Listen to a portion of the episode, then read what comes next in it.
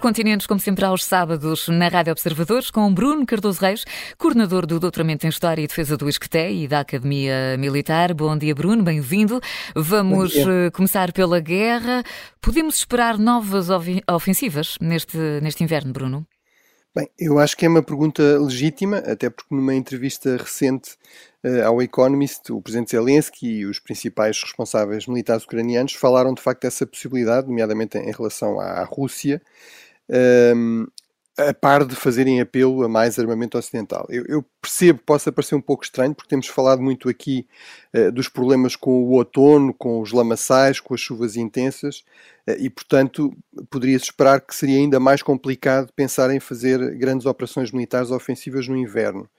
Uh, e de facto, este fator climático é um grande fator uh, nos conflitos uh, militares. Provavelmente o mais antigo texto de estratégia que nós temos, que é a, famosa Arte da Guerra do general chinês Sun Tzu, que tem mais de 2500 anos, uh, de facto refere o, o, clima como um dos pilares uh, da guerra. Na antiguidade, na Idade Média, em que as condições eh, de comunicação, as tecnologias eram, eram muito básicas, as, uh, de facto era frequente as forças militares invernarem, ou seja, simplesmente pararem de combater durante, durante o inverno. Eh, e também não é por acaso que o, grande desenvolvimento da meteorologia, das previsões meteorológicas, eh, se dá durante a Segunda Guerra Mundial. É mais um exemplo paradoxal aqui da importância dos conflitos militares para o, para o progresso eh, da humanidade em termos científicos e tecnológicos. E, aliás, essas previsões meteorológicas foram fundamentais para decidir quando exatamente é que seria o dia D, ou seja, o desembarque na, na Normandia. Em segundo lugar, também, uh, voltando ou continuando na história, de facto fala-se muito em particular em relação a campanhas militares na Rússia do, do, do general inverno. Uh, por exemplo, é, isso é referido para ajudar a explicar a derrota de Napoleão, que chegou a ocupar Moscou em 1812, mas depois acaba por perder a grande parte do seu exército numa retirada em pleno inverno, ou também a invasão nazi da União Soviética em 1941. Mas, na verdade, o que esses casos nos mostram é que este inverno russo eh, especialmente rigoroso, eh, é muito adverso para exércitos que não estão devidamente equipados eh, para, para combater eficazmente nesse contexto. Neste caso, o exército napoleónico ou o exército nazi. Também nos diz que os russos contra-atacaram precisamente durante o inverno, ou seja, como o sol congela, acaba por ser mais fácil, de facto, fazer manobras ofensivas no inverno do que até no outono ou na primavera. Obviamente, mais fácil não quer dizer que haja aqui um sucesso eh, garantido. Uh, para haver ofensivas bem-sucedidas é preciso haver forças de reserva frescas, em quantidade, moralizadas, bem comandadas, lá está, bem equipadas para estas condições climáticas. Uh, e de facto, nós temos assistido a uma guerra de desgaste terrível. sabemos que terá havido dezenas de milhares de baixas dos dois lados. agora, o terceiro ponto aqui que nós também sabemos é que, de facto, apesar de, destas eventuais dificuldades, os dois lados eh, quer a Rússia, quer a Ucrânia, têm objetivos estratégicos mínimos que apontam realmente para a continuação de ofensivas e não simplesmente para uma guerra uh, defensiva. A Rússia continua a insistir na questão de controlar, como eles dizem, libertar o território dos quatro distritos do leste e do sul que eles anexaram, como mínimo, e, obviamente, a Ucrânia continua a insistir que quer eh, reconquistar ou desocupar, como eles também dizem, eh, os 15% de território ucraniano que a Rússia continua a controlar. E, portanto, podemos dizer que se eventualmente uma lógica aqui militar mais tática apontaria para um certo predomínio da defesa, a verdade é que a lógica política e estratégica continua a apontar para uma ofensiva, logo que seja possível, por parte do, dos dois lados. Bruno, eh, continuamos na eh, Europa, eh, na Europa porque há, há suspeitas de corrupção ao mais alto nível no, no, Parlamento Europeu. É de resto um dos casos que tem dominado a, a, a semana. O, o Qatar terá sido impedido de aceder ao, ao Parlamento por causa destas, destas suspeitas. Podemos, de alguma forma, encontrar aqui um ângulo geopolítico neste escândalo? Sim, eu acho que há efetivamente um, um, ângulo geopolítico, ou seja, nós temos de ter obviamente aqui alguma prudência, mas sabemos que foram encontrados pela, pela polícia sacos com centenas de milhares de euros eh, na casa de, de, um eurodeputado, de uma vice-presidente do Parlamento, de assessores. Eh, sabemos também que eh, foi suspenso o acesso dos representantes do Qatar eh, ao Parlamento Europeu e que inclusive a legislação eh, em curso no Parlamento Europeu sobre o Qatar questões que têm a ver com, por exemplo, isenção de vistos ou uh, mesmo a questão de, de, de, das companhias aéreas e dos voos diretos para, para o Qatar e do Qatar para a Europa, tudo isso estará uh, suspenso e, e, será supostamente revisto. Uh, e, portanto, há evidentemente aqui um ângulo que tem a ver realmente com algo que temos discutido muito a respeito também do Mundial, que é eh, o grande protagonismo, a grande visibilidade eh, deste pequeno Estado do Golfo, com uma pequeníssima população de, de cidadãos eh, cataris, não, não, pouco ultrapassam os 200 mil, mas realmente que é o, detentor das terceira, terceiras maiores reservas de gás natural do mundo, tem um, fundo soberano realmente uma riqueza colossal e, portanto, isso dá-lhe a possibilidade de exercer aqui um, nível de influência eh, que é completamente desproporcional em relação à sua dimensão, mas lá está, com esta visibilidade, com esta influência, eh, vem também eh, maior escrutínio. Agora, aqui é muito importante deixar claro que, de facto, não estamos perante um caso de lobby, ou seja, de uma tentativa regulada pela lei de influenciar de forma aberta decisores políticos. Também não se trata de diplomacia, ou seja, de procurar, mais uma vez, influenciar de forma legal a ação de outro Estado, mas de facto de uh, acusações, uh, de alegações de tráfico, de compra de influência. Obviamente isso não é normal, embora também saibamos que acontece. É? aconteceu muitas vezes no passado, provavelmente continuará a acontecer. Agora não deixa de, de ser não só criticável, mas ilegal e inclusive criminoso. um aspecto que tem sido também aqui referido e que certamente vale a pena sublinhar é isto mostra bem a importância enorme que o Parlamento Europeu tem. Uh, se calhar os cidadãos europeus têm uh, menos noção da importância enorme que tem, já que já tem o Parlamento Europeu uh, precisamente pela capacidade de regular múltiplas atividades, nomeadamente económicas, muitas vezes muito lucrativas, eh, por influenciar mesmo, inclusive, o relacionamento com eh, países eh, no exterior, por exemplo, por via do acesso ao mercado interno ou por esta questão da, das regras de acesso também às, às, às, fronteiras europeias, mais ou menos facilitados, e, portanto, de facto, isto significa que os cidadãos europeus, se calhar, deviam estar mais atentos também eles à importância do Parlamento Europeu, um, um, segundo aspecto é que, de facto, eh, e isso foi reconhecido pela própria Presidente do Parlamento Europeu, eh, de facto, esta questão da relação do Parlamento com, eh, com, outro, com outros Estados, portanto, no fundo, se quisermos, desta dimensão de diplomacia parlamentar, de facto está basicamente numa zona cinzenta, não há qualquer tipo de regulação e, portanto, há aqui um compromisso do Parlamento de alterar isso e tornar as regras mais claras, o que eu acho que, obviamente, é importante e é positivo. Bruno, seguimos eh, para a América do Sul. No Brasil foi semana de certificação, com Lula da Silva emocionado.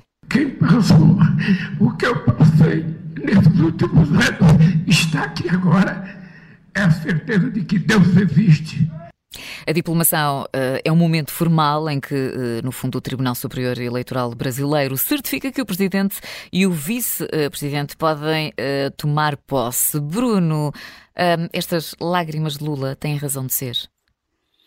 Bem, eu acho que são compreensíveis, provavelmente de um ponto de vista, digamos, mais humano ou pessoal.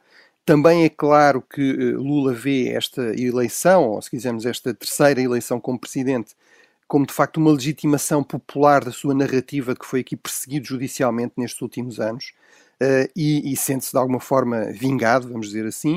Uh, o facto do principal motor deste combate judicial ao chamado petrolão, ao, ao maior escândalo de corrupção documentado no, no Brasil, uh, o, no, chamado, no quadro da chamada Operação Lava Jato, o juiz Sérgio Moro, o facto de ele se ter tornado num político, foi agora eleito senador, inclusive num aliado de Bolsonaro, evidentemente também facilita essa narrativa. Agora, eu espero francamente que Lula não insista demasiado nela, eh, porque realmente ela é pouco consensual e eu fui eleito de facto por uma frente ampla, que inclui inclusive elementos da direita moderada, que são críticos do facto do PT e de Lula nunca terem feito uma autocrítica em relação uh, a esses problemas. Uh, eu, diria que, apesar de tudo, há aqui dois dados fundamentais do ponto de vista do Brasil, do Brasil como ator regional e global. Uh, em primeiro lugar, é que, ao contrário do que se temeu, de facto, a, a transmissão pacífica do poder se está a verificar, ao contrário do que aconteceu noutros países da região. Eh, o caso mais dramático é o da Venezuela.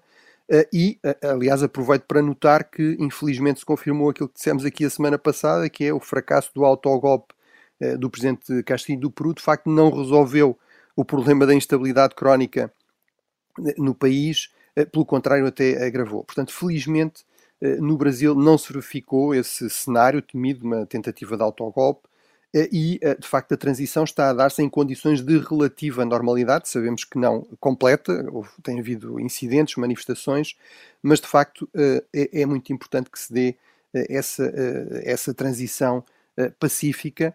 De facto, esta é uma região muito propensa à instabilidade e é muito importante que o principal país da região, o Brasil, representa em termos de território, em termos de dimensão da sua economia, basicamente metade eh, do continente sul-americano, que de facto isso não se, eh, não se verifique. Eh, em segundo lugar, também tivemos já conhecimento de alguns nomes do, do novo governo de Lula, nomeadamente em pastas-chave como a Fazenda, ou seja, basicamente as finanças, a economia, também os negócios estrangeiros e a, a defesa. nas finanças temos um, um, braço direito de Lula, no PT, o Fernando Haddad, que foi um grande sacrificado em várias eleições difíceis, nomeadamente agora como eh, para governador de São Paulo, que ele perdeu. É, é também um lugar muito difícil, terá muitas pressões da esquerda para gastar mais para responder à crise económica e social, terá muitas pressões da direita moderada que apoiou Lula para manter uh, e para mostrar a responsabilidade uh, fiscal. Uh, ao nível do Ministério dos Negócios Estrangeiros e da Defesa, temos também dois nomes sólidos, não partidários. Marco Vieira é um diplomata veterano, já foi Ministro dos Negócios Estrangeiros no período de Dilma, já foi embaixador na ONU, nos Estados Unidos, eh, mas terá também muitas pressões para, por um lado, à esquerda voltar a uma política externa mais terceiro-mundista, mais voltada para o Sul, eh, e inclusive com solidariedade ideológica com regimes de esquerda não democráticos, como a própria Venezuela.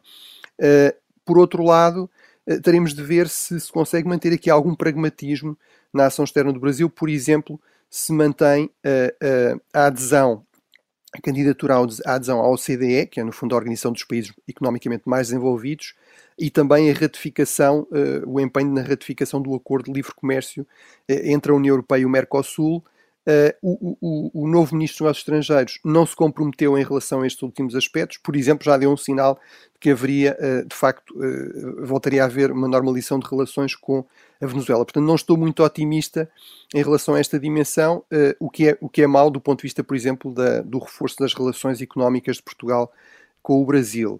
Em relação ao, ao Ministro da Defesa, uhum. ele é um antigo parlamentar, mas, mas também uma figura relativamente moderada, uh, o José Múcio Monteiro. Portanto, dá algumas garantias de que não vai haver aqui, de que ele vai resistir a esta pressão para uma certa retaliação contra os militares que participaram muito no governo de Bolsonaro. a nomeação dos novos chefes dos ramos, do Exército, da Marinha e da, Força Aérea, também deu um sinal nesse sentido, respeitando basicamente o critério da antiguidade, mas vai haver já aqui um teste importante que é esta questão da repressão dos manifestantes bolsonaristas que estão em zonas militares e que estão a apelar, continuam a apelar a um golpe. Portanto, eu acho que infelizmente as pressões serão muitas e que Lula estará provavelmente um pouco eh, condenado a desiludir, porque ele próprio alimentou esta ideia de um regresso aos anos dourados da sua anterior presidência. Ora, isso é impossível porque quer o contexto global, quer o contexto interno é muito mais adverso. Bruno, nos minutos que nos restam, vamos tentar ainda ir à Ásia ao Médio Oriente, e ao Médio Oriente, mas vamos uh, uh, à África agora para falarmos da segunda cimeira Estados Unidos-África, que na verdade aconteceu em Washington. O presidente dos Estados Unidos anunciou a intenção de criar uma parceria com uma das maiores zonas de livre comércio do mundo. Uh, estamos a falar de 1,3 mil milhões de pessoas. Qual é que é o significado deste acordo? Bem, eh, eu acho que desde logo significou bastante caos na capital americana. Eu estive lá e já, já havia, só com as preparações para a cimeira, eh, já, já se notava alguma coisa, mas isto mostra de facto bastante o empenho eh, dos Estados Unidos, no fundo, em regressar à África e, obviamente, isto não pode ser separado da competição com a China, não é? Portanto, esta é a segunda cimeira Estados Unidos-África, a primeira foi em 2014 com Obama, mas a China já vai em oito eh, no quadro do chamado Fórum China-África. Uh, é, é, é, também uh, importante sublinhar que os Estados Unidos percebem que, de facto, nessa competição com a China, não podem simplesmente pedir, ou muito menos exigir, aos Estados africanos que escolham. Aliás, vários dos presidentes africanos, por exemplo, do Ruanda, vieram dizer: não nos peçam isso, nós não vamos fazer isso. E, portanto, os Estados Unidos têm de dar alguma resposta em termos do que são as necessidades da África. Eh, e aí, de facto, temos essa promessa de, eh, digamos, uma parceria com esta zona de comércio livre que está a ser criada no seio da União Africana. Mas também, e, e, e no, num prazo mais curto, 55 mil milhões de dólares nos próximos três anos para infraestruturas, o que é evidentemente uma resposta a esta chamada nova rota da seda chinesa, uh, investimentos em, por empresas americanas, houve também um fórum de empresários de 15 mil milhões de dólares, uh, e ao nível mais político o apoio também dos Estados Unidos para que a União Europeia passe a fazer parte de pleno direito do G20, como já acontece com, por exemplo, a União Europeia. Eu aqui não tenho dúvidas sobre o empenho de Biden, de Biden, e da administração Biden. O problema realmente é mesmo a questão da continuidade deste empenho norte-americano. Eh, os, os líderes africanos sabem que vamos ter eleições nos Estados Unidos, eleições presidenciais em 2024, eh, e de facto também sabem que, ao contrário dos Estados europeus ou da China, eh, tem havido grandes mudanças, grandes alterações na postura dos Estados Unidos em relação ao continente. Aqui o exemplo mais recente de desinvestimento é obviamente o de Trump. Bruno, possivelmente vamos fechar esta viagem, vamos ver uh, pelo Médio Oriente. Para já sim, por aí, no Médio Oriente, o Irão executou esta semana dois jovens uh, manifestantes uh, que se opõem ao regime. e por esta altura, Bruno, já é seguro dizer que o anúncio do fim da, da polícia, da moralidade, foi só mesmo para inglês ver. Sim, isso é absolutamente seguro. Ou seja, não sabemos com segurança até onde é que irão os protestos, uhum. até que ponto se conseguirão massificar, se haverá aqui greves, por exemplo, em setores cruciais como o petróleo ou os bazares, o comércio tradicional. Isso seria muito mais complicado de agir pelo regime, eh, mais do que uma, uma revolta que, sendo ampla, é, apesar de tudo, sobretudo aqui da juventude, Agora, o que parece muito claro é que o regime de facto não vai recuar numa repressão extremamente sangrenta deste movimento, pelo contrário, tem dado, tem dado sinais disso. Uh, eventualmente fez algumas concessões, mas puramente retóricas, um pouco como em Portugal, quando o regime uh, deixou de chamar a PID-PID, mas passou a chamá-la DGS, mas na, na, prática tudo continuou uh, igual. e de facto, temos aqui estas duas execuções para já, hum. com indícios de confissões forçadas dos das, destes jovens que, são, que foram executados, de execuções que são feitas num prazo de um mês, ou seja, de menos de um mês entre o, o, dito crime, o alegado crime, a, a suposta investigação, o julgamento, depois sem qualquer presença de advogados, sem qualquer possibilidade de recurso, de facto, a execução pública. Agora, o que isto também nos mostra, de facto, é que o regime está realmente muito assustado. Estamos a falar de uma execução pública uh, em pleno centro da, da cidade, com enforcamento usando uma grua, uh, e, e, portanto, de facto, o regime percebe que está a enfrentar a maior contestação que um regime iraniano enfrentou desde 1979. Ora, em 1979, o regime do Shah caiu. Uh, este regime que foi criado nessa altura, esta República Islâmica, quer garantir que isso não lhes vai, não lhes vai acontecer. Bruno, ficamos esta semana por aqui. Uh, próximo sábado há mais. Obrigada, bom fim de semana. Bom fim de semana. Bruno Cardoso Reis e Cinco Continentes, aqui na Rádio Observadores.